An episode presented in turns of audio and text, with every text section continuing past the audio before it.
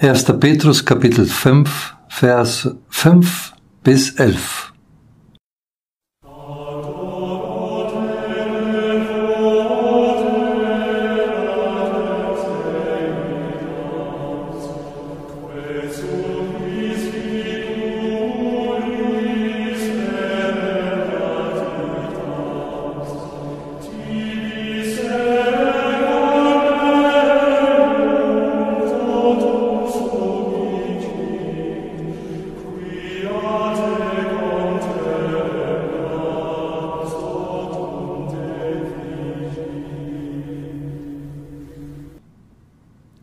Alle aber miteinander bekleidet euch mit Demut. Denn Gott widersteht den Hochmütigen, aber den Demütigen gibt er Gnade. So demütigt euch nun unter die gewaltige Hand Gottes, damit er euch erhöhe zu seiner Zeit. Alle eure Sorge werft auf ihn, denn er sorgt für euch seid nüchtern und wacht. Denn euer Widersacher, der Teufel, geht umher wie ein brüllender Löwe und sucht, wen er verschlinge. Dem widersteht, fest im Glauben und wisst, dass eben dieselben Leiden über eure Brüder und Schwester in der Welt kommen. Der Gott aller Gnade aber der euch berufen hat zu seiner ewigen Herrlichkeit in Christus, der wird euch, die ihr eine kleine Zeit leidet, aufrichten, stärken, kräftigen, gründen. Ihm sei die Macht in aller Ewigkeit. Amen.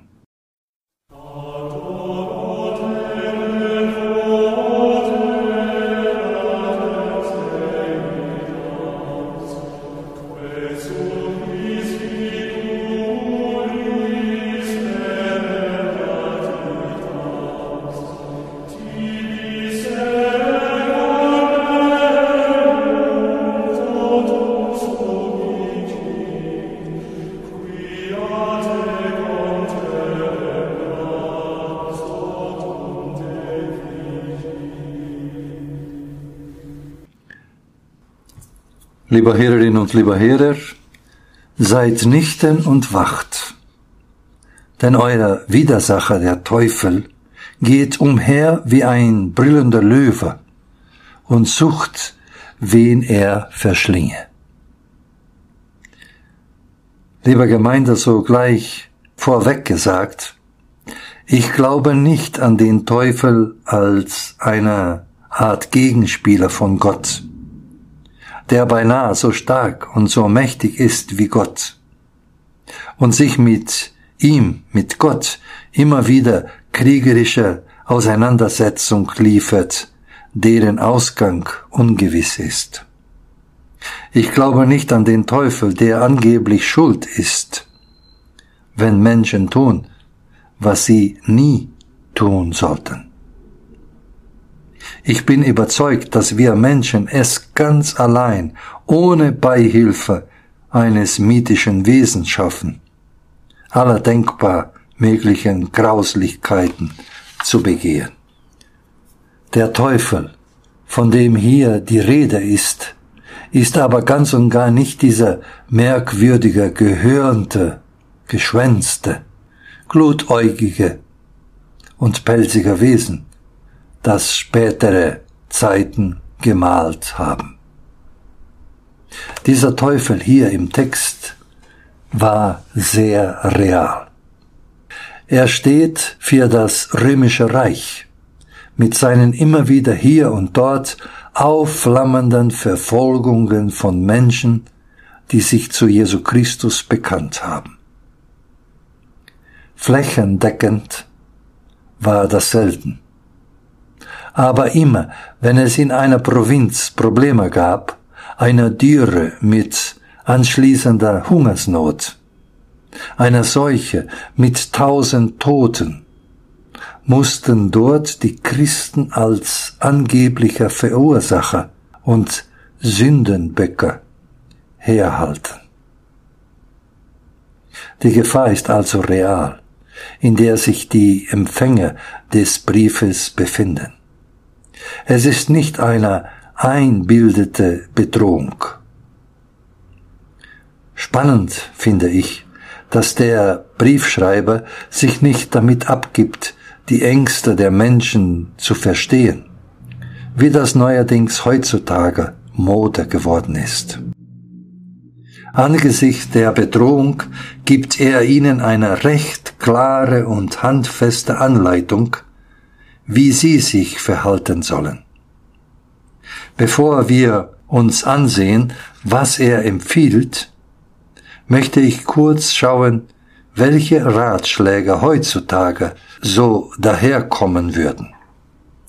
Die Problemanlage ist so, dass die Christinen und Christen mit ihrem Glauben und dem durch diesen Glauben geprägten Lebensstil auffallen. Sie machten manches anderes als die Mehrheitsbevölkerung. Sie versammeln sich zum Beispiel am Sonntag am Abend nach dem Sonnenuntergang zu ihren gemeinsamen Gottesdiensten. Die Mehrheitsbevölkerung besucht die Tempel ihrer Götter bei hellem Tageslicht. Was also machen diese Christinen und Christen in der Finsternis? Man munkelt, dass da Blut im Spiel sei. Da hat wohl irgendwer einmal durch offene Fenster ein paar Worte gehört. Das ist mein Blut für euch vergossen, mein Leib für euch gegeben. Nehmt und esst, nehmt und trinkt. Schon läuft die Meer, dass sie irgendwelche furchtbaren kannibalischen Ritten vollführen. Und noch, was fällt der Mehrheitsgesellschaft unangenehm auf, dass Männer und Frauen, Sklaven und Sklavenbesitzer nehmen gemeinsam an diesen vermutlich blutigen Ritten teil. Das widerspricht das gewohnten gesellschaftlichen Ordnung. Also, was können wir Ihnen empfehlen, damit Sie nicht mehr angefeindet werden? Die gängige Empfehlung an Minderheiten heute ist wohl mehr eine Forderung. Passt euch an, das würde heißen, feiert eure Gottesdienste auch tagsüber. Nur leider geht das nicht, denn die Sklaven mussten ja von Sonnenaufgang bis Sonnenuntergang an sieben Tagen in der Woche arbeiten. Na gut, dann wäre das Problem ja auch gleich mit gelöst, dass hier alle gesellschaftlichen Schichten sich gegen den herrschenden Brauch gemeinsam versammeln. Dann lasst einfach die Sklaven draußen aus euren Gottesdiensten, und schon ist ein Stein des Anstoßes beseitigt. Und dann, man könnte ja auch, wie es alle anderen machen, Feiern für Männer und für Frauen getrennt veranstalten. Und das mit dem Blut. Also, das müsst ihr schon sein lassen. Denn das ist einfach inakzeptabel. Wenn die kleine christliche Gemeinde damals alle dieser heute wohl möglichen Ratschläge befolgt hätte, wäre am Ende nichts mehr von ihrer Eigenart und ihren Glauben übrig geblieben. Und wir werden heute hier nicht miteinander Gottesdienst feiern in eben der Tradition jener Gemeinde. Also alle miteinander, ganz gleich, welche gesellschaftlichen Gruppe wir entstammen, immer noch hören wir die Worte, das ist mein Leib, das ist mein Blut, nehmt und esst, nehmt und trinkt. Nur die Uhrzeit hat sich geändert. Welcher Rat, den sie offensichtlich befolgt haben, war also so zielführend, dass die bedrängten Christen ihren Glauben bis zu uns herauf weitergeben konnten, trotz aller Angst und Verfolgung. Der Rat ist kurz und, kneckig.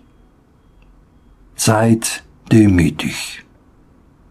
Das ist kein Begriff, der so einfach zu übersetzen ist. Ich deute diese Aufforderung jetzt mit dem ganz alltäglichen bleibt normal.